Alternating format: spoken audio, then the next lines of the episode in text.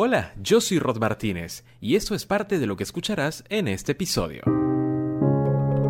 A ver, hay gente que puede escuchar esto y dice, claro Rob, el minimalismo es tirar todo y empezar de cero con cuatro cosas. Y fue cuando me empecé a preguntar, ¿realmente necesito un reloj de 8 mil dólares cuando no tengo nada de ahorros en el banco? Y, y me empecé a preguntar también, o sea, ¿por qué quiero comprar esto? ¿A quién quiero impresionar? ¿Es porque realmente lo quiero yo? ¿O es porque tener un reloj de esta cantidad le enseña a los demás que, que ya lo logré en la vida, ¿no? O que soy exitoso. Claro. ¿Cuál es el beneficio que obtenemos en nuestra vida a la hora de adoptar los fundamentos básicos del minimalismo en, en tema finanzas, digamos? ¿Cómo se repercute? Creo que si no estamos con los pies en la tierra es muy fácil que caigamos en esta trampa de decir, bueno, no valgo lo suficiente porque yo no tengo esto. Nadie puede amar sus cadenas aunque sean de oro puro. Cuando poseemos muchas cosas, yo creo que estas cosas se convierten en cadenas que vivimos arrastrando a lo largo de nuestra vida. Habíamos platicado en alguna ocasión que entre más poseemos, más somos poseídos. Y esto pues quiere decir que las cosas nos quitan tiempo, demandan de energía también.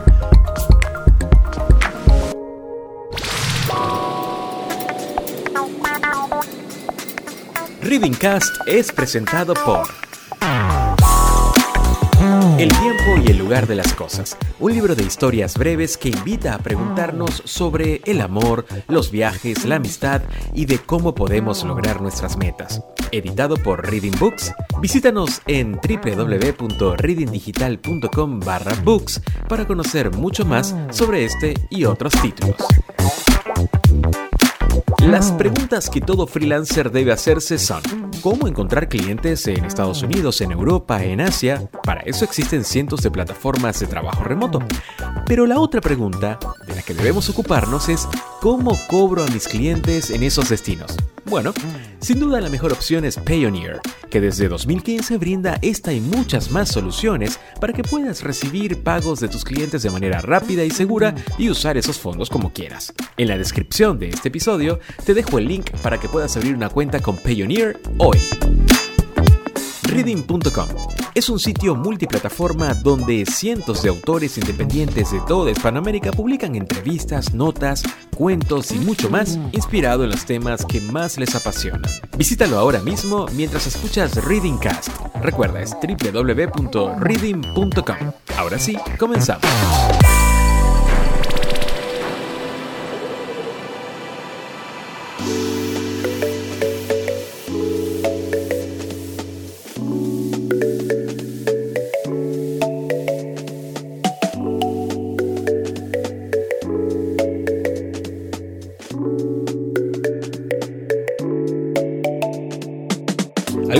Te has planteado que tienes demasiadas cosas, demasiados compromisos y demasiadas preocupaciones y obligaciones? Bueno, a muchos nos gustaría que todo en nuestra vida fuera más sencillo, pero a veces resulta difícil imaginar por dónde empezar para lograrlo. Todo esto ha encontrado significado, quizás, o quizás una solución, en un concepto fascinante. Les hablo sobre el minimalismo. Bien, ¿de qué se trata? Hoy lo hablaremos con un conocedor en este nuevo episodio de Reading Cast. Yo soy Rod Martínez, bienvenidos. Hola Rob. Hey Rob, ¿qué tal? Qué placer estar Hola Rob. Hola, Hola Rob, ¿cómo estás? Hola, ¿qué tal Rob? Un saludo. de una audiencia como la que tú tienes. Quizás esto del minimalismo te suena a vivir debajo de un puente con una mochila en la que solamente guardes cuatro cosas. Vamos a estar claros. Pues, bueno, no. El minimalismo es mucho más que eso. Es un estilo de vida, es una filosofía, dicen algunos. Y eso se lo vamos a preguntar, pues, precisamente a Jorge Navarro, quien es un conocedor del tema y nos acompaña desde Sydney, Australia. Jorge inicialmente es eh, pues financiero, pero tras un viaje de descubrimiento se inclinó por el bienestar, llevándolo a ser coach, a ser personal trainer y creador de contenidos en YouTube donde con un canal que llega a más de 200.000 suscriptores que se interesan por el minimalismo y la vida saludable y sustentable, nos va a contar de qué va. Hola Jorge, bienvenido a Reading Cast. Hola Rob, gracias por la invitación. Hola a todos los que nos escuchan. Nosotros súper contentos de tenerte, Jorge, porque, a ver, yo decía, si voy a hablar de minimalismo, tengo que ir a, a prácticamente alguien que esté en el día a día ¿no? Con estos conceptos a flor de piel. Y navegando, les cuento a la audiencia, buscando contenido relacionado en YouTube, pues aparece el canal de, de, Jorge, lo empiezo a explorar, me pareció fascinante lo que contaba, y uno de sus focos centrales es precisamente el minimalismo, o sea, di en el blanco, Jorge, con tu canal. Eh, an antes, y antes, antes de entrar en tu canal, que, que quiero que la gente lo visite, eh, siempre solemos en el podcast al invitado preguntarle, en base al tema que estamos tratando, ¿cómo fue tu recorrido para llegar hoy a hablar sobre estos temas, Jorge? Porque arrancamos con finanzas. ¿Qué pasó en el camino? Contanos. Bueno, pues les cuento rápido a todos. Yo, como dijo Rob, estudié la carrera de finanzas en una universidad de México, que es este, pues muy famosa, se llama el Tecnológico de Monterrey. Después de estudiar cuatro años y medio, pues me di cuenta que pues mi camino no iba por ahí. Yo me acuerdo muy bien que fui a una entrevista de trabajo. Recuerdo perfectamente que me desperté a las 5 de la mañana para ir a esta entrevista. El tráfico en la Ciudad de México, pues como muchos saben, es muy pesado. Y me acuerdo que manejé sí. casi por dos horas y media para llegar a este, pues a este negocio para ser entrevistado. Y de regreso, pues me tardé como otras dos horas en llegar a mi casa, cuando normalmente sin tráfico llegas y regresas en 20 minutos. Y fue ahí cuando dije, no, no puedo trabajar en una oficina y como que entré en una crisis existencial y decidí irme a Londres. En Londres viví como siete meses y ahí descubrí algo que se llama life coaching y como coach pues ayudas a otras personas a mejorar su calidad de vida. Sí. Y a mí eso siempre me llamó la atención. Desde niño siempre me gustó todo lo que tenía que ver con masajes, hacer ejercicio, meditación, nutrición, todo lo que tenga que ver con bienestar. Y bueno, después de Londres regresé a México, me entrevistó una, un periódico muy famoso de la Ciudad de México que se llama El Universal. Y bueno, mucha gente me contactó de esa manera y yo empecé pues prácticamente a trabajar de eso. O sea, yo ya no trabajé en una oficina. Y de ahí regresé, bueno, después de estar en México un rato me di cuenta que quería vivir en otro lugar, y decidí venir a Australia a certificarme como entrenador personal. Y bueno, y una cosa me empezó a llevar a otra, minimalismo, nutrición, ejercicio y todo. Y bueno, todo esto pues ahora me llevó a crear contenido en YouTube. Quise pues buscar una manera de llegarle a más gente y YouTube me pareció una excelente plataforma para hacer esto. Qué fantástico, porque eh, lo que Jorge acaba de contar es lo que nosotros en la plataforma y desde Reading la agencia, desde Reading la plataforma de contenidos y yo como Rob Martínez hace dos años fundé un movimiento en Buenos Aires llamado Reset o el Reset, ¿no? que lo que básicamente hacíamos era presentar en un evento a una persona como Jorge que nos contara cuándo fue ese momento que presionó su botón de reset para eh, darle una nueva configuración a su vida, ¿no? Metafóricamente hablando. Y esta historia que me contás me suena a un momento reset, ¿o no? Sí, sí, no, totalmente, totalmente. Yo creo que, y, y lo que decíamos y siempre concluíamos en ese evento era que en definitiva la persona que se atreve a tomar o a presionar ese botón, ¿no? Eh, reset de su vida, logra básicamente antes de presionarlo, sentarse y decir, esto no sé si es realmente lo que quiero, por acá me parece que yo pudiera ser mucho más feliz, esto me da cierta estabilidad que en definitiva no son más que mandatos sociales y qué sé yo, pero esto es lo que me dice mi corazón y mi mente que debo hacer.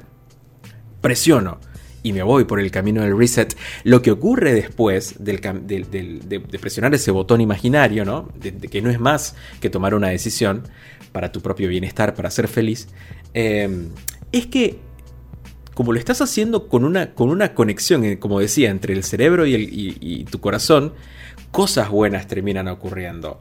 Es así, siempre y cuando obviamente lo que hagas sea para tu propio bien y para los demás, ¿no? Eso es lo que me suena un poco a tu historia, Jorge. Tienes razón, de hecho en ese entonces me acuerdo que, bueno, siempre me ha gustado leer y siempre he leído libros de desarrollo personal y de autoayuda.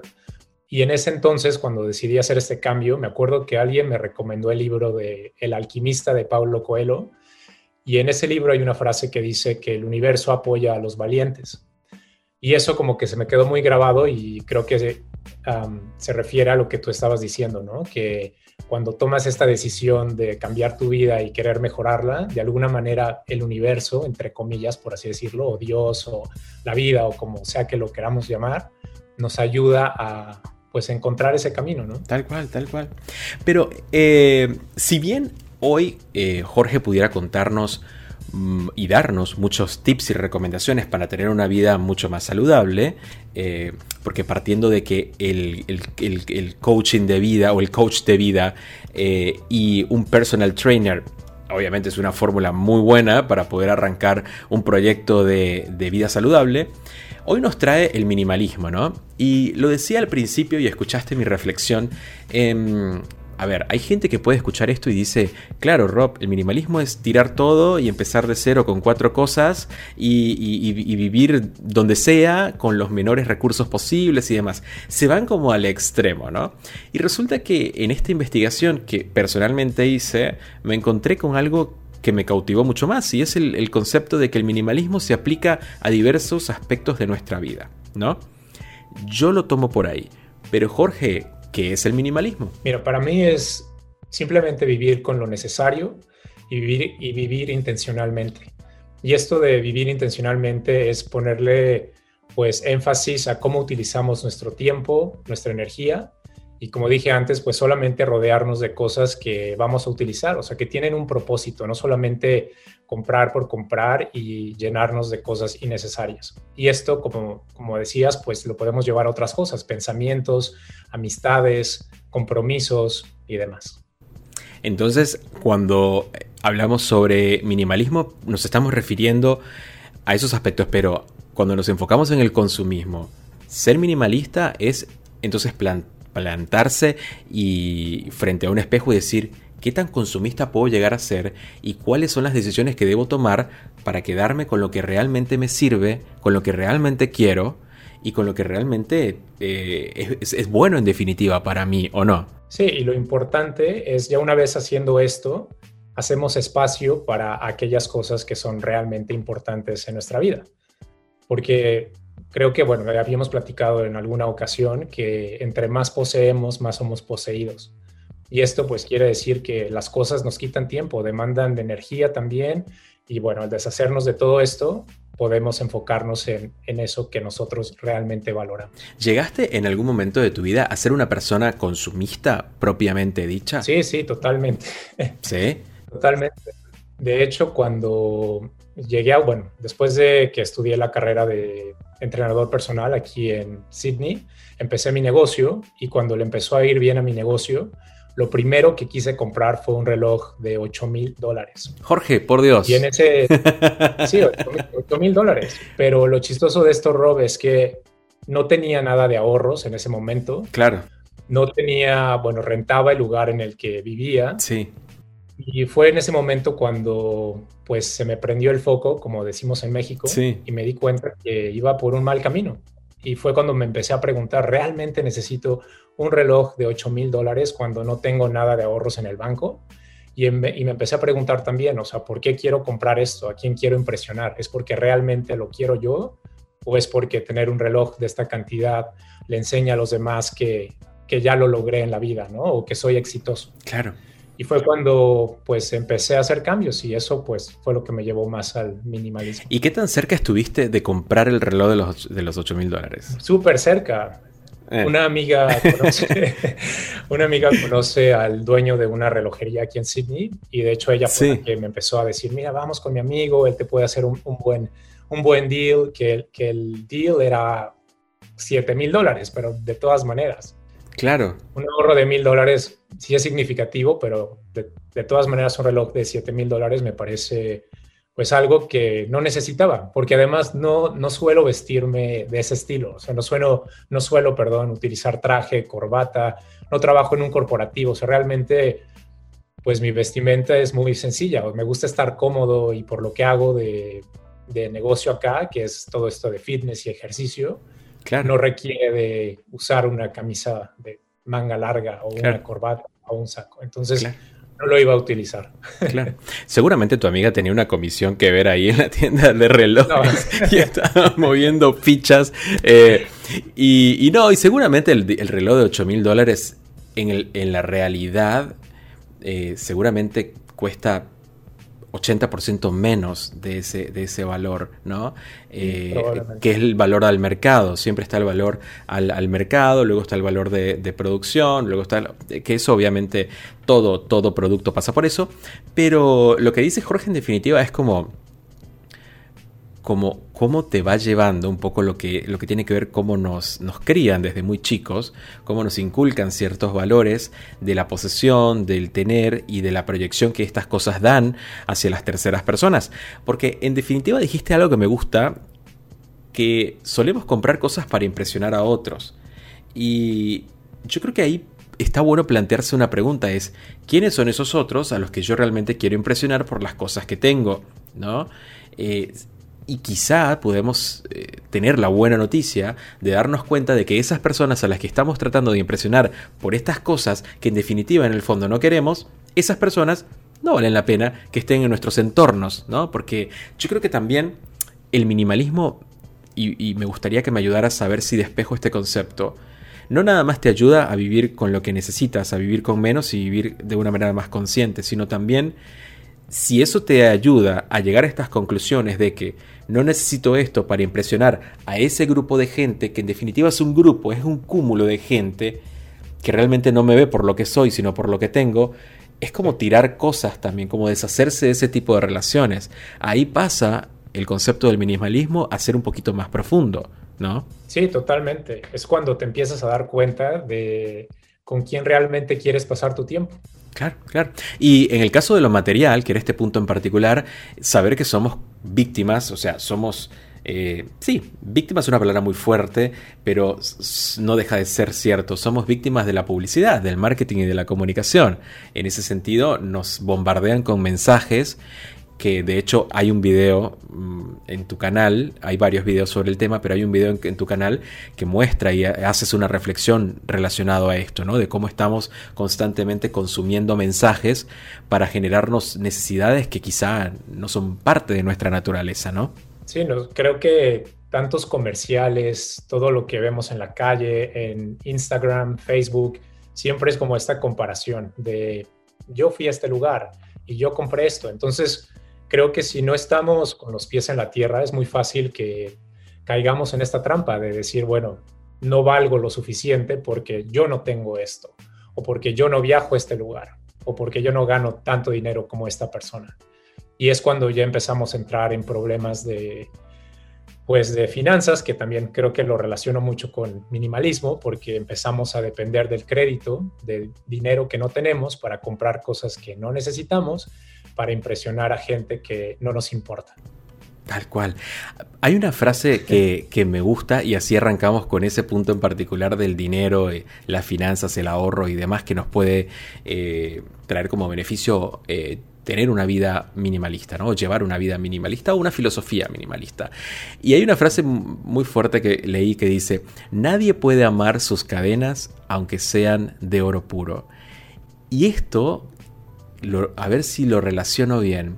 Cuando poseemos muchas cosas, yo creo que estas cosas se convierten en cadenas que vivimos arrastrando a lo largo de nuestra vida. Piensen en un ejemplo sencillo. Yo vivo en un departamento de dos ambientes y tengo las cosas suficientes para vivir feliz. Pero no deja de ser un issue que mi librero está repleto de libros que ya leí, que estoy por leer o que me van regalando, ¿no? Eso acumula polvo. Te estoy llevando un ejemplo muy sencillo. Acumula polvo, acumula cosas que en definitiva son una tarea que yo voy a tener que encarar en algún momento para limpiar y para mantenerlo o qué sé yo. Esa sería una pequeña cadena en mi vida que la tengo ahí presente, me pesa que esté ahí porque se va consumiendo o, llenando, ensuciando y demás. Eh, si en definitiva lo voy a leer o no, debo decidirlo porque si no termina convirtiéndose en un peso. Eso como un ejemplo mínimo. Pero ¿cuál podría ser, por ejemplo, Jorge, esta analogía de las cadenas asociado a, las cosas, a la, a la cantidad de cosas. Una gran cadena, por ejemplo, tener una gran casa repleta de cosas en las que tenés que mantener con una inversión de dinero, te vas de vacaciones y tenés que hacer una logística de seguridad para que tu casa y tus cosas adentro se mantengan seguras. ¿Qué me puedes compartir? Sí, ese es un gran ejemplo. Creo que eso que dices de las casas es totalmente cierto. Entre, ten- entre más cosas tenemos, entre más grande sea nuestra casa, pues vamos a tener que dedicarle más tiempo para cuidarla, para limpiarla, quizás pagarle a alguien para que haga esto por nosotros. Todo eso es dinero. Y esto de pagarle a alguien, pues implica tener que trabajar para poder pagarle a esta persona. Claro. De hecho, ahorita me acordé que cuando recién llegué a Australia, trabajaba en una tienda, porque como estudiante solamente puedes trabajar 20 horas a la semana. Y recuerdo muy bien también que en ese entonces siempre pensaba, antes de comprar algo, pensaba cuánto tenía que trabajar para poder comprar eso. Y hacer esto me ayudó mucho a hacerme más consciente de cómo gastaba mi dinero, porque este trabajo de trabajar en una tienda no me gustaba y siempre pensaba, detesto estar aquí y solamente estoy ganando 20 dólares y comer afuera o comprarme esta camisa de 100 dólares, pues va a requerir mucho de, de mi tiempo. Claro. Y fue en ese momento en el que empecé a entender, bueno, estoy cambiando mi libertad para poder comprar cosas que igual y pues no necesito. Claro.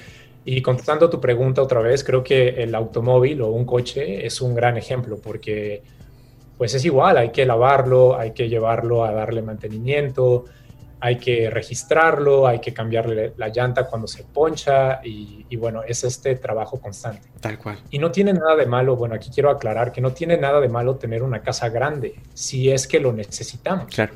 Si es una familia de cinco personas que necesita ese espacio, adelante, compra esa casa grande.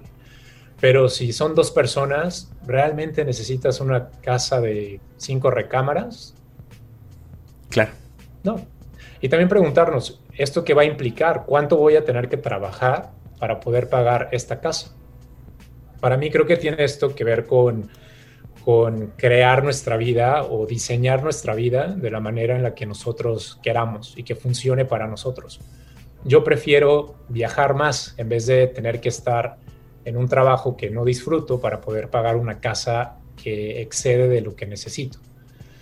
Y también minimalismo creo que a veces se confunde, Rob, con, con ser mediocre o, o, con no, o con ser avaro quizás podría, podría ser esto. ¿no? Creo que sí, sí. Y no necesariamente. Puedes hacer compras caras si es que eso que vas a comprar lo vas a utilizar y, y va a aportar algo a tu vida. Ahorita, por ejemplo, no sé, te cuento que compré una computadora, bueno, hace como ocho meses, y es una computadora de 6 mil dólares. Pero poniendo esto como ejemplo con el reloj, esta computadora pues es mi herramienta de trabajo en este momento, la utilizo para YouTube, la estoy utilizando ahorita para poder platicar contigo, platico con mi familia y amigos en México, bueno, y en otros lados del mundo, y es algo que me regresa más que pues tener este reloj que solamente da la hora y que puedo ver la hora en mi teléfono.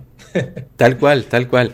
Igual, eso yo lo preguntaba, eh, haciendo un paréntesis con el tema del reloj, le pregunté, no recuerdo a quién le pregunté hace un tiempo, como cuál era el tema con los relojes, ¿no? Yo uso reloj, tengo, me gustan los relojes, porque llega un momento en que me di cuenta, igual, si, yo siempre vuelvo a esto de cómo nos, cómo nos educaron, ¿no?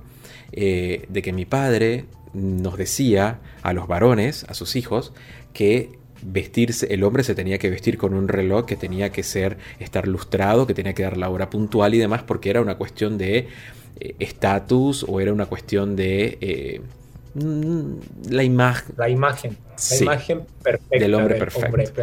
que tener, que tener este accesorio te da cierto nivel, no lo sé. Y, y me veo a mis 36 años replicando ese comportamiento, pero un poco más consciente en decir, sabemos que el reloj ni lo miro, porque no lo miro, miro la hora, como dice Jorge, en el celular. Eh, pero tengo, Ah, sigo teniendo relojes, tengo muy pocos, igual, eh, tengo un par, dos, sí, uno moderno y uno formal, pero que hoy lo quería tener acá a la mano para hablar con Jorge, porque es parte de un objeto inútil en mi vida, que, no, que nada más responde a un mandato social instaurado un mandato familiar, instaurado en su momento por mi familia. Pero me gusta eso que dices, Jorge, porque eh, va a la raíz del significado del minimalismo, contar o tener cosas mm, que realmente generen un significado en nuestra vida, un uso propio y que a su vez se replique ese uso. como Una, una computadora, un buen computador no nada más te va a permitir conectarte en redes sociales y demás, te va a permitir generar eh, nuevas oportunidades, conexiones, trabajo, acercamiento con seres queridos y demás, que es muy valioso en definitiva. Aparte, que un computador podés vivir muchos años con el mismo computador y trabajar con el mismo computador. Es decir, no es algo que tenés que cambiar constantemente, así que cumple un rol importante en tu vida, está muy bien. Pero antes de, hablar del ejemplo del auto, del reloj y del computador, decíamos o mencionamos el tema de las finanzas, ¿no? Y ahí dijiste recién que las personas piensan que uno puede llegar a ser avaro, ¿no? Como, como, con el tema dinero. Que por ser minimalista eres egoísta con el dinero y qué sé yo. Pero ¿Cómo asociamos entonces el minimalismo y las finanzas? Hablemos ya no del gasto y demás, sino las finanzas. ¿Cuál es el beneficio que obtenemos en nuestro, ya lo, vamos deduciendo, pero cuál es el beneficio que obtenemos en nuestra vida a la hora de adoptar eh, los fundamentos básicos del minimalismo en, en tema finanzas, digamos? ¿Cómo se repercute? Pues empezando por no tener deudas, Rob. Imagínate vivir así, sin deudas, y sin tener esta carga, esta preocupación, porque también cuando tienes deudas, cuando debes dinero a una tarjeta de crédito, por ejemplo, es algo muy estresante porque ves el monto crecer y crecer muy rápido. Esto te quita muchísima energía que pues podrías estar enfocando en crear pues esa vida que, que estás buscando, ¿no? O que estamos buscando. Y bueno, como decíamos también, al, al, ser minimalistas y ser más conscientes de cómo nuestras decisiones pueden impactar eh, nuestras finanzas, el clima también, vamos a hablar, bueno, del clima, más bien el, medio ambiente, creo que se relaciona con esto, pero después creo que hablaremos de eso. Creo que cuando nos empezamos a ser conscientes de esto, pues compramos menos y eso automáticamente hace que nuestras finanzas empiecen a mejorar. Y entre menos compromisos financieros tengamos, más libertad vamos a tener, más paz mental también, que esto para mí no tiene precio. Tener esa tranquilidad de decir, por ejemplo, ahorita con la pandemia, ¿no? Hubo mucha gente que perdió su trabajo, que quizás si hubieran tomado las precauciones de, pues de ser más ordenados en ese sentido de sus finanzas, no estarían tan preocupados, ¿no? Si, si los corren, por ejemplo, pueden estar sin trabajo más tiempo si sus finanzas están sanas, pero si tienes una deuda y vas viviendo día con día, que desgraciadamente debido a cuestiones sociales. Hay, países en Latinoamérica que mucha gente tiene que vivir así, desgraciadamente. Creo que eso pues te puede afectar mucho. Pero aunque ganemos poco, pienso que podemos, aunque sea gastar menos de lo que gana, de lo que ganamos, creo que eso es lo más importante, independientemente de cuánto ganemos, porque conozco personas que pues ganan más de medio millón de dólares al año y aún así están preocupadas por dinero y, no, y dicen que no les alcanza. Entonces esto me cuesta mucho trabajo de entender. Ahí es cuando te preguntas, ¿cuánto es realmente suficiente? Me gusta esa frase. Y, en formato pregunta, ¿cuánto realmente es suficiente? Eh, esto se asocia a todo, chicos, porque en definitiva vivimos en, en, un mundo que nos invita al consumo constante, ¿no? La mayoría de las cosas que compramos caducan al, corto plazo, al corto tiempo, lo cual nos obliga a tener que reponerlas y eso implica un gasto y que en definitiva nos termina afectando a nosotros como individuos.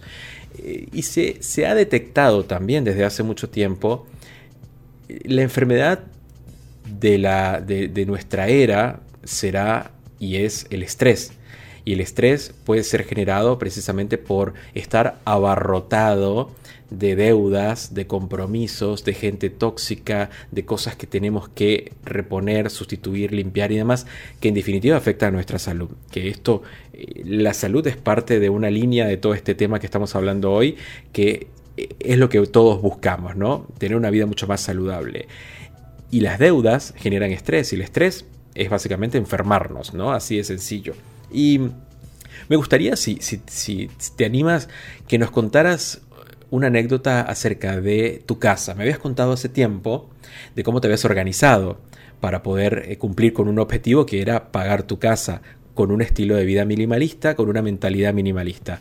¿Querés compartirnos un poco cómo fue o cómo es? Sí, claro. Bueno, compramos este departamento hace seis años y tenemos una hipoteca a 30 años. Pero debido al minimalismo, a ser más conscientes sobre cómo gastamos nuestro dinero, ahorita pues estamos en una posición en la que vamos a terminar de pagar la, hipoteca del departamento en siete años bien. desde 30. Muy bien. Y esto está muy bien, Rob. O sea, cualquiera que nos es esté fantástico. escuchando, creo que es algo que todos deberíamos de tratar de hacer, porque cuando tú solamente pagas lo mínimo que puedes pagar cada semana o cada mes de tu hipoteca, al final de esos 30 años vas a terminar pagando el doble o hasta el triple de lo que pediste prestado. Tal cual. Esto es de preocuparse porque en el momento en el que liquidamos esta deuda, empezamos pues a, a pues a tener más libertad otra vez. Vuelvo a lo mismo. Para mí es la libertad de poder hacer lo que quiera y de no tener que preocuparme por pues hacer dinero. ¿No?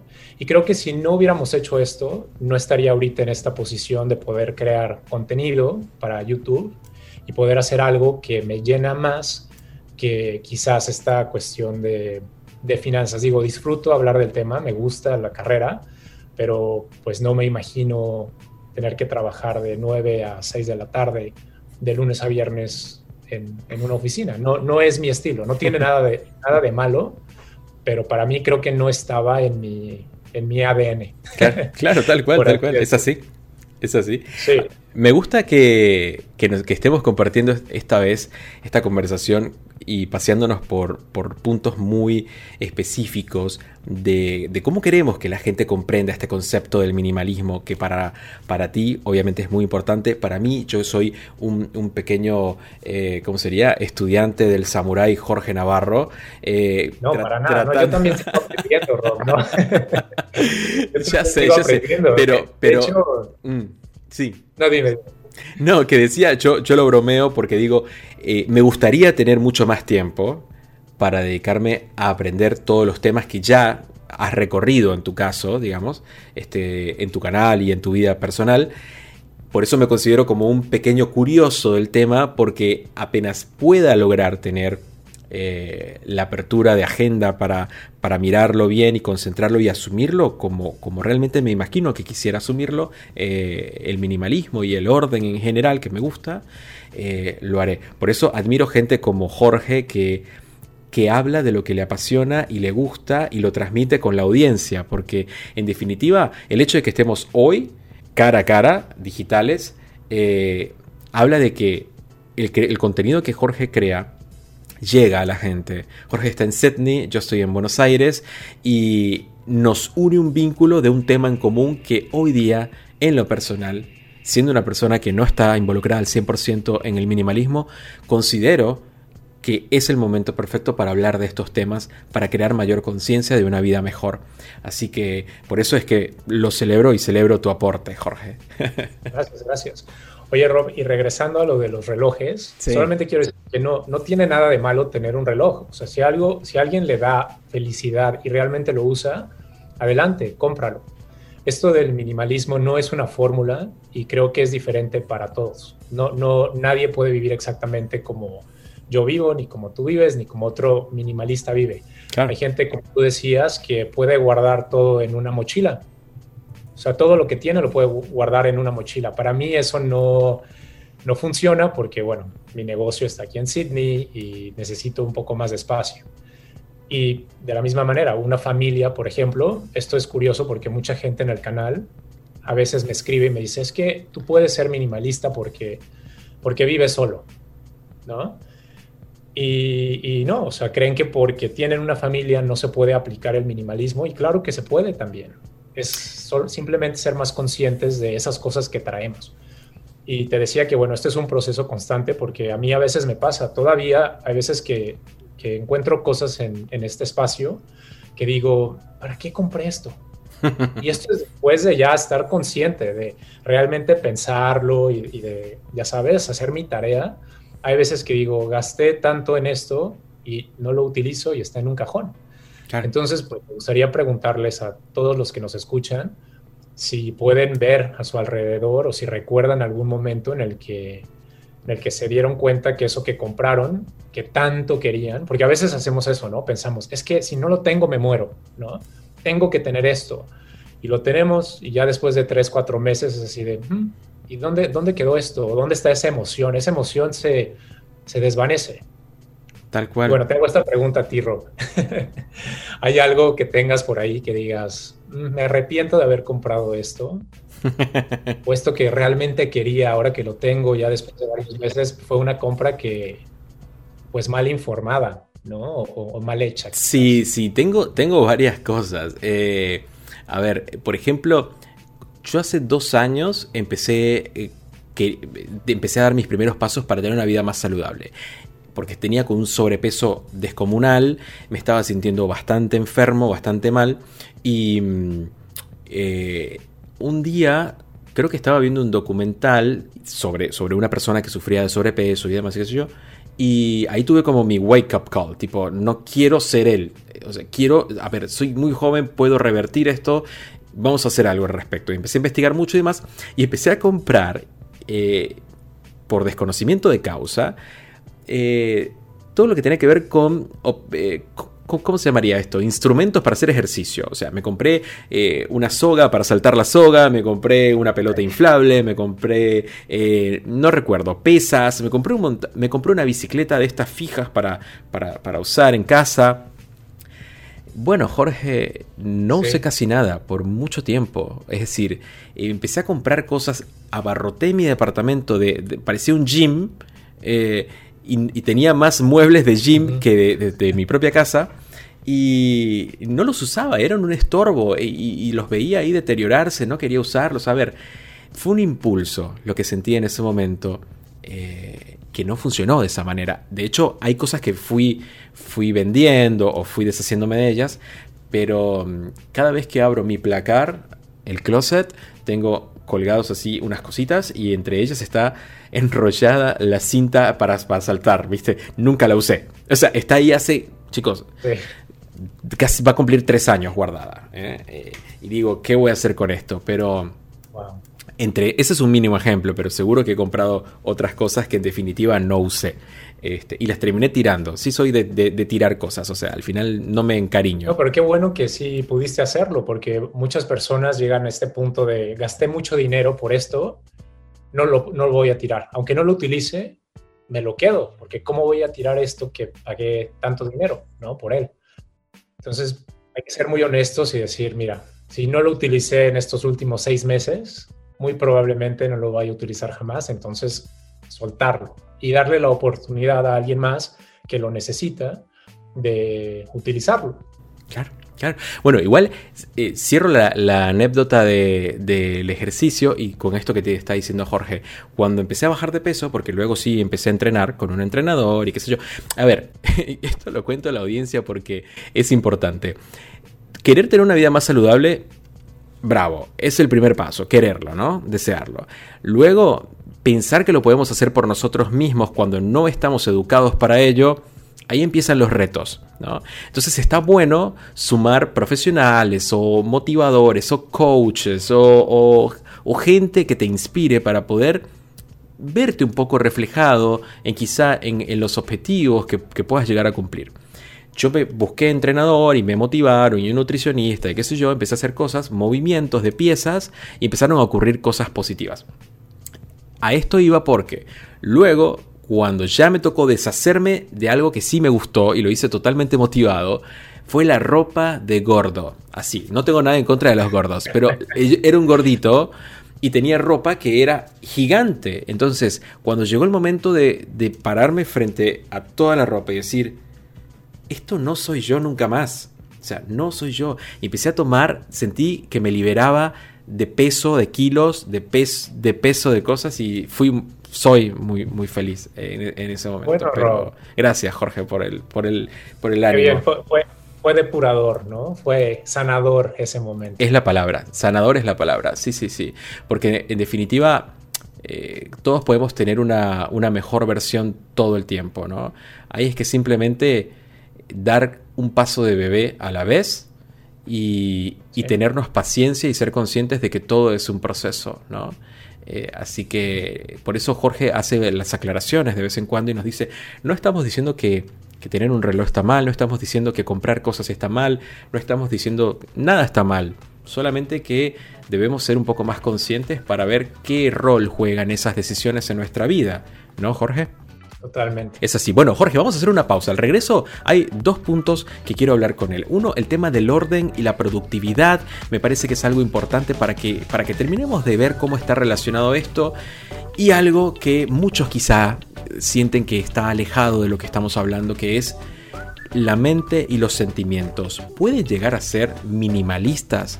¿Puedo llegar a, ser, a tener una mente minimalista? ¿Un corazón minimalista? Yo leí cosas que me parecieron muy interesantes y las quiero comentar con Jorge. Al regreso, mucho más de Jorge Navarro hoy en Reading Cast. Ya venimos.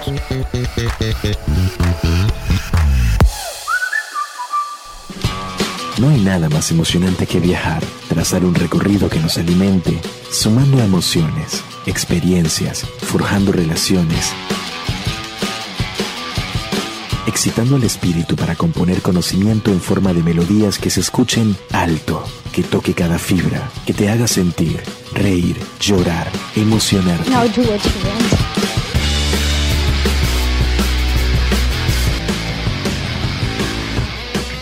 En ese viaje estamos nosotros, un grupo de personas que intentamos entender el mundo tal y como lo conocemos, pero más allá. Bienvenidos a un todo. Bienvenidos a reading.com. Somos más que una generación.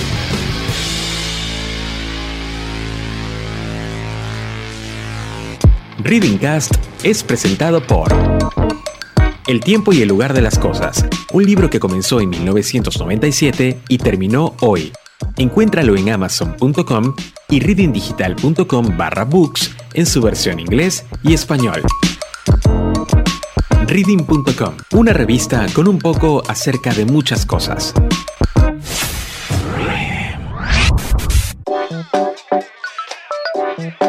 Muy bien, estamos de vuelta con mucho más en Reading Cast. Yo soy Rod Martínez. Del otro lado de la pantalla está Jorge Navarro. Si nos están viendo en YouTube, no olviden suscribirse. Si nos están escuchando en Spotify, no olviden darnos seguir. Igualmente en Anchor para que puedan recibir notificaciones cuando suba un nuevo episodio, ya sea en video o en audio. Bien, quiero aprovechar esta segunda parte del podcast para saludar a nuestros oyentes de México, España y Argentina, nuestro top 3 de los países que más nos escuchan en 2020. Yo estoy súper contento porque eh, primero que México es uno de los países que sueño con conocer, no he tenido la oportunidad, así que cualquiera que me esté escuchando invíteme eh, y allá llegaré. Y eh, porque mmm, nuestros invitados considero que gran parte de los invitados que hemos tenido en el podcast, eh, la mayoría han sido de México y han sido personajes muy interesantes que nos han aportado temas realmente eh, relevantes para, para el podcast. Hoy tenemos a uno de ellos, es Jorge Navarro. Jorge es mexicano, pero está actualmente viviendo en Sydney hace un montón de años, ¿no, Jorge? Sí, ya tengo 12 años por acá, ¿tú crees? Un montón, un montón, muy bien. Y bueno, Sí, eh, está con nosotros para hablar sobre minimalismo. Jorge se dedica precisamente a esto, a mm, crear contenido en YouTube y en diversas plataformas también complementarias, presenciales, como personal trainer, también como coach de vida. Y en YouTube particularmente tiene un canal en el que presenta contenido relacionado al bienestar, a cómo llevar una vida o tener una vida un poco más eh, enfocada desde el bienestar. Y algo de lo que siempre suele contar en sus videos es sobre el minimalismo. Y hoy hablamos con él sobre ese tema. En la parte anterior, si te perdiste esa primera parte del podcast, dale para atrás porque ahí hay mucho concepto interesante que va a servir para esta segunda parte. Cuando le contaba a Jorge, antes de la pausa, que había encontrado contenido que hablaba sobre el orden y el minimalismo, la productividad y el minimalismo. Y algo que me parece fantástico, los conceptos que vi, era sobre la mente, los sentimientos y el minimalismo. Que en definitiva, lo que vamos a concluir acá es qué onda con la felicidad. ¿El minimalismo nos aporta un grano más para llegar a esa, a esa meta? ¿O cómo va? Primero, el orden, Jorge. Obviamente, menos cosas. Sí, hay menos, menos que ordenar. Más fácil ordenar. Claro, claro. Hay que mover un par de cosas y ya está. Bueno, fíjate que mucha gente, Rob, confunde esto de orden con minimalismo, pero no es lo mismo. Porque si tienes muchas cosas, eso no te hace un minimalista. Puedes tener muchas cosas ordenadas, pero no, no dejas de, de, ser un hoarder, como lo dicen en inglés, que es acumulador, me imagino. Sí, sí, sí. Y el minimalismo no, o sea, creo que el, creo que el orden es como consecuencia de llevar un estilo de vida minimalista. Porque como dijiste tú al principio, al tener menos cosas, pues hay menos que ordenar. Es como consecuencia de... Claro, yo lo, yo lo pienso así y también sumo como, si eres una persona que llega a tener... Eh, ganas de adentrarse en lo que es el mundo del orden, que hay un episodio en el podcast donde hablé con la empresa Ordenizarte, eh, ellos nos dieron tips y recomendaciones para llevar una vida más ordenada aplicando el método de Mary Kondo, eh, la gurú japonesa sobre la organización mundial, ¿no? Eh, para nuestra vida diaria en nuestro hogar. Ahí hablábamos sobre la diferencia que había con el minimalismo, coincidiendo con lo que nos dice Jorge, pero ahí se enfocaba en, bueno, mm, me voy a deshacer de estas cosas, de estas no, sigo teniendo un montón, pero le voy a dar una categoría y una distribución correcta para que siempre yo la tenga pendiente donde está. Punto. No había más que eso, ¿no? Con un método, con una estructura bien, bien, bien interesante, en definitiva. Pero cuando hablamos de minimalismo, acá estamos diciendo que es una pequeña parte de eso que nos contaba Organizarte, porque lo que nos dice Jorge es, menos cosas, pero esas cosas que tenemos tienen un valor concreto para nuestro, nuestra vida. Bien. Y yo lo que quería añadir era, si yo, yo doy pasos en el orden, sí me gusta mucho el orden. Cuando estoy ordenando, sí me doy cuenta cada vez más de lo que quiero tirar, de lo que no quiero, de lo que no necesito, y, del, y, ahí caigo en cuenta al decir, ay, tengo 200, 250 lapiceras, conté la última vez. O sea, ¿para qué necesito 250 lapiceras? Jorge, tengo 250 lapiceras, porque voy comprando lapicera a lapicera, descontando de las que tengo en casa, o sea, las voy sumando. Y al, al toparte con esa realidad, ahí es donde yo creo que hace clic, ¿no? Cuando uno dice, ah, tengo tantas cosas, o sea, debo, debo tomar decisiones, dejar de comprar, dejar de, de, querer sustituir lo que no necesita ser sustituido, ¿no? Creo que ahí el orden es donde nos dice, hola, existe el minimalismo, ¿cómo lo ves? Sí, porque creo que con tus lapiceros, por ejemplo, lapiceras, ¿cómo las llamas en Argentina? Lapiceras. ¿Te Acá le dicen viromes, lapiceras, plumas, eh, plumas claro. Polígrafos y demás. Creo que el orden, por ejemplo, sería más como, ok, voy a tener una lata de aluminio con puras plumas de color azul, otra con puras plumas de color rojo, otra con puras plumas de color negro. Ándale, parecido a lo que me estás enseñando en la cámara. a ver, no necesito ninguna, uso, uso una. No está ordenado. No, no está ordenado. No está ordenado, no está ordenado pero ahí el orden sería, tienes todavía tus 2.000 plumas, pero ahora ordenadas. Y el minimalismo te invita más a, pues, a pensar bien, ¿cuántas plumas realmente necesito? Si necesito una pluma roja y una negra, pues me quedo con una y una. O si puedo pues solamente hacer todo con una sola, pues me quedo con una nada más en vez de tener tantos colores. Es cierto, es cierto. Porque Marie Kondo se enfoca más, según yo, en, eso que te da felicidad también, porque ella en su método te dice que tomes cada cosa que hay en tu casa y que te preguntes si eso te da felicidad o te da alegría. Y que seas muy honesto y bueno, que si no, le des las gracias y te deshagas de, eso. Es así. Y pues creo que, bueno, no tiene nada de malo hacerlo de esta manera, porque si a alguien le da felicidad, al final de cuentas, pues cada quien es libre de, de vivir como quiera vivir, ¿no? De, de, tener, pues, hacer, rodearse de cosas más bien que, que les den esta alegría. Porque mucha gente me pregunta en el canal también qué hacer con las colecciones. Si se puede ser minimalista teniendo colecciones. Sí, sí, sí, sí puedes. Si eso a ti te da felicidad, igual que los relojes, adelante, quédate con tus relojes. Pero ¿qué hay de todo lo demás? No creo que absolutamente todo lo que encontremos en nuestro hogar nos dé esta felicidad o tenga un propósito. Como una colección, que en ese caso pues es que te haga feliz. Tal cual, es un hobby, no deja de ser un hobby, lo cual es totalmente saludable. Eh, eh, Jorge, pero si yo estoy viendo o escuchando esta conversación y, digo, bueno, me gusta el concepto tanto del orden como del minimalismo, me gusta el concepto fuertemente de minimalismo, pero mi pareja es desordenada y acumuladora. ¿Cómo crees que una persona pudiera abordar esa situación? ¿Cómo, ¿Cómo, lo ves? Mira, se puede porque yo lo vivo en mi espacio, mi pareja no es... Te iba a preguntar. no es minimalista y lo que nos ha funcionado es que cada quien tenga su espacio para guardar sus cosas. Si tú abres mis mm. cajones, están ordenados. Si abres sus cajones, pues están un poco mm, no, tan ordenados, pero, pero por lo menos es un desorden que yo no veo, me explico, porque no es... Claro, pues Todo el espacio que compartimos está ordenado. Y lo que no, pues cada quien es responsable del, del, orden en el que quiere vivir. Digo, no, no está tan mal, no está en ese grado, creo que ha ido mejorando. Pero sí, al principio sí fue un caos porque yo era así de, ya tira eso, no lo utilizas. Pero no podemos decirle a alguien que, tirar y, que no. Cada quien tiene que pasar por su proceso y empezar a soltar como mejor les vaya funcionando.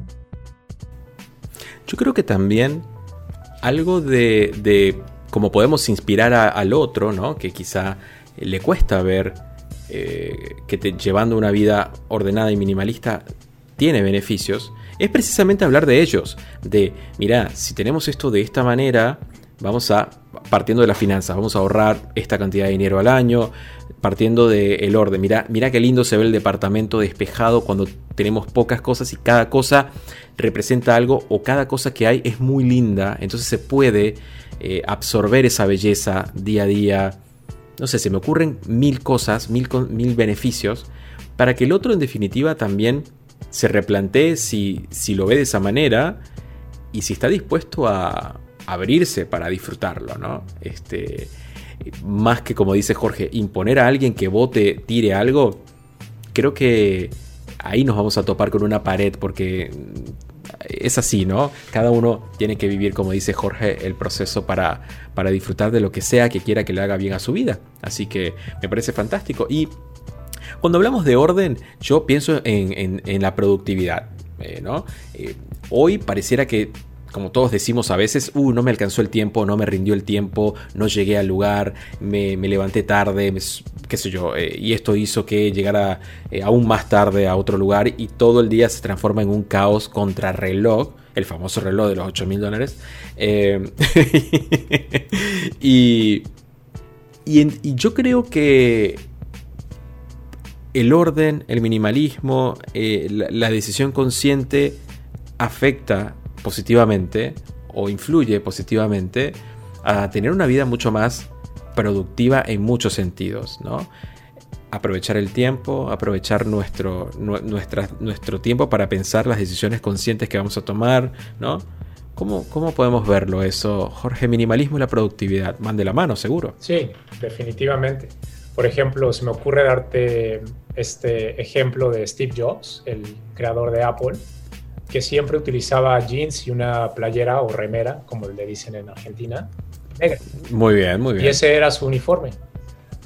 Y creo que sí. pues para él era mucho más importante destinar su tiempo en crear estos productos con los que vivimos nuestra vida diaria que pasar media hora o una hora decidiendo qué ponerse. Porque entre más cosas tengamos, por ejemplo, nuestro guardarropa, pues más trabajo nos va a costar decidir eso que nos queremos poner. Es este, ¿cómo lo llaman? La paradoja de elección, creo que así lo llaman.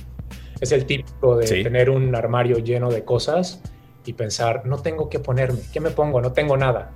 Pero sí tienes, pero son tantas cosas las que tenemos que nos causa este, esta nube mental, esta confusión de la que tanto hablábamos, de tener cosas, que pues nos hace muy difícil la tarea de decidir. Sin duda, sin duda. Ese ejemplo es fantástico porque lo aplica la mayoría de los, de los eh, representantes de compañías muy importantes que tienen una gran responsabilidad sobre sus hombros, eh, presidentes, lo aplica en general CEOs o, o personas comunes y corrientes también, que necesitamos optimizar nuestros tiempos, porque creo que es muy valioso hoy poder disponer la menor cantidad de tiempo posible a pensamientos que en definitiva son agotadores. Yo estuve en esa posición de enfrentarme en una etapa de mi vida en la que tenía que durar o invertir horas en elegir lo que me iba a poner. Viví esa etapa por mucho tiempo. Eh, también el de tener que ducharme y saber que me tenía que pasar por un proceso de la ducha en el que, nada, al final era tiempo, que no te digo que la higiene no sea importante, esto es sumamente importante, pero podemos simplificar los procesos siempre, ¿no? Eh, muchas, muchas cosas. Y todo se transforma en tiempo, Jorge, todo se transforma en tiempo y que, que en definitiva lo debemos usar para nuestro disfrute. ¿no? no al contrario, que en definitiva invertirlo en eso pareciera que sí generara un poco de ansiedad y depresión por, en definitiva, no tener que ponernos entre comillas y el, armario está para estallar. ¿no? Es así.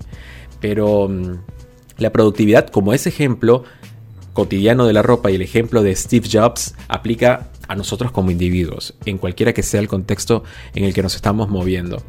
Jorge, y por último, hay dos puntos particularmente que me gustaría conocer tu visión los sentimientos y la mente, ¿no? Yo había leído que se puede desarrollar un pensamiento minimalista, o sea, tener una mente minimalista, quise decir. Esto tiene que ver con la elección correcta de las decisiones, de qué nos vamos a ocupar, de en qué invertir realmente o poner nuestra atención y no abarrotarnos de cosas. Va por ahí, ¿no? Sí, tiene que ver con esta intencionalidad de la que estábamos hablando al principio. Si vamos a un buffet, por ejemplo, que bueno, hay muchísima comida y hay algo que no te gusta, si no te gustan los espárragos, no solamente te vas a enfocar en comer espárragos.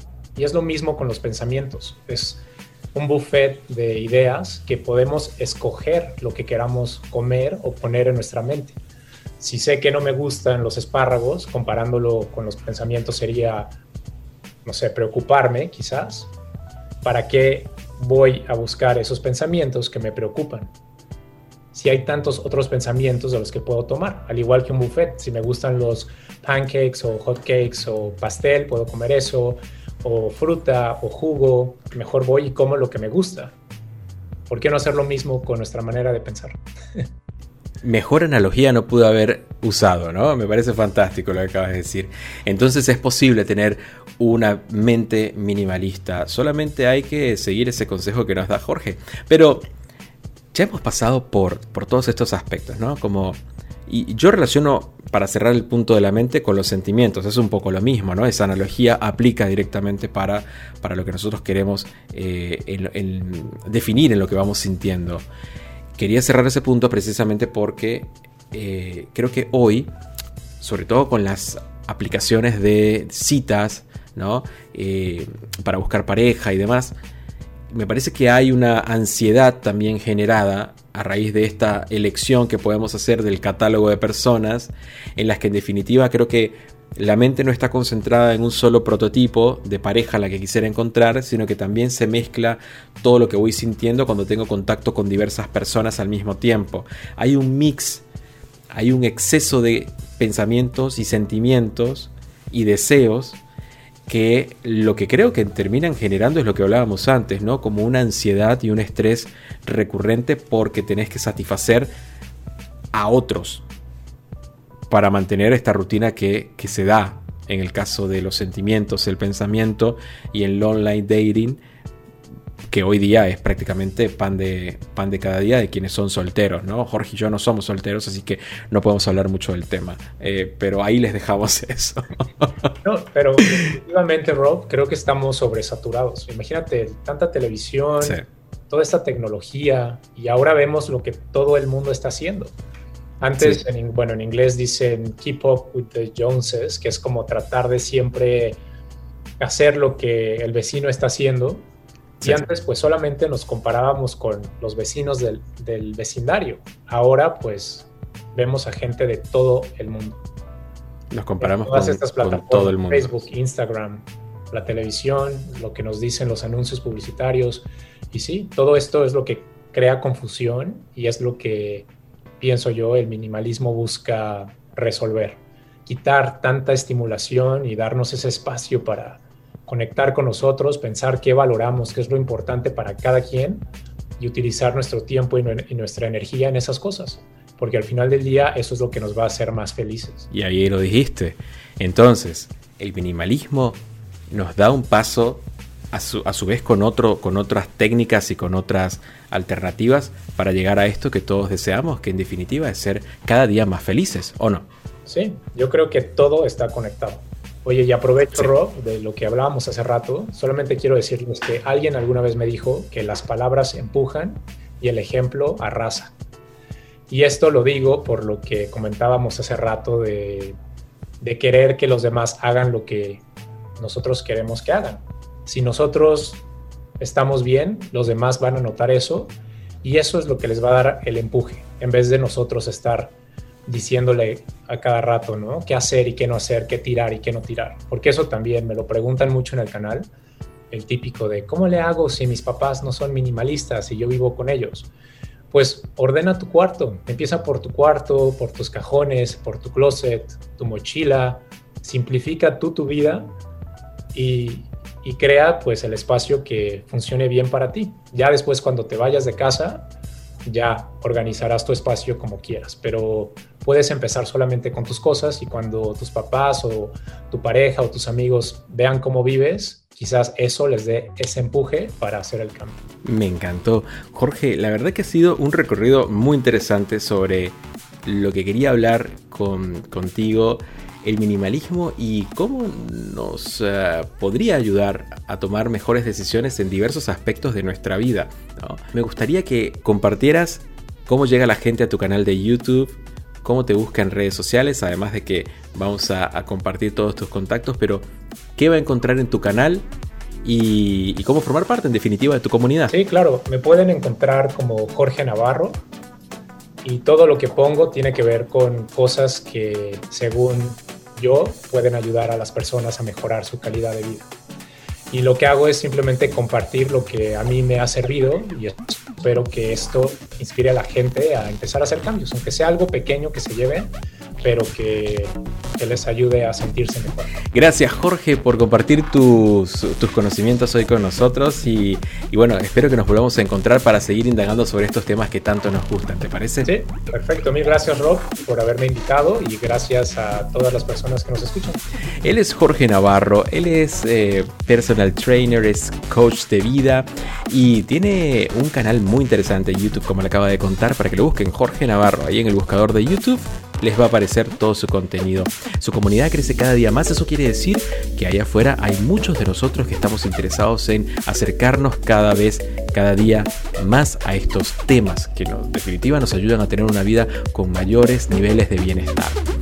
Este fue un nuevo episodio de Reading Cast. Gracias por estar ahí. Nos escuchamos el próximo viernes con muchas más conversaciones interesantes con gente de todo el mundo. Yo soy Rod Martínez.